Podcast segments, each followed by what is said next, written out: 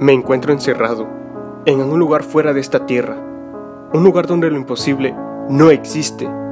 Y es que mi estancia en este lugar parece no tener fin, cuando sin esperarlo todo se desvanece.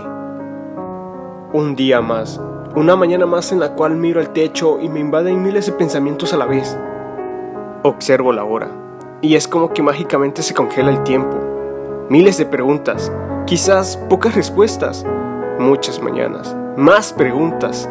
Pero hoy es una mañana distinta, y si intento buscar las respuestas a esas preguntas, ¿las encontraré? ¿Fallaré en esa búsqueda? ¿Y si hoy le digo a mi madre que la amo? ¿Y si hoy simplemente agradezco todo lo que tengo? ¿Y si hoy me doy el tiempo de perdonar? ¿Y si la próxima vez le cuento mis sentimientos a ella? ¿Y si salgo con mis amigos esta vez?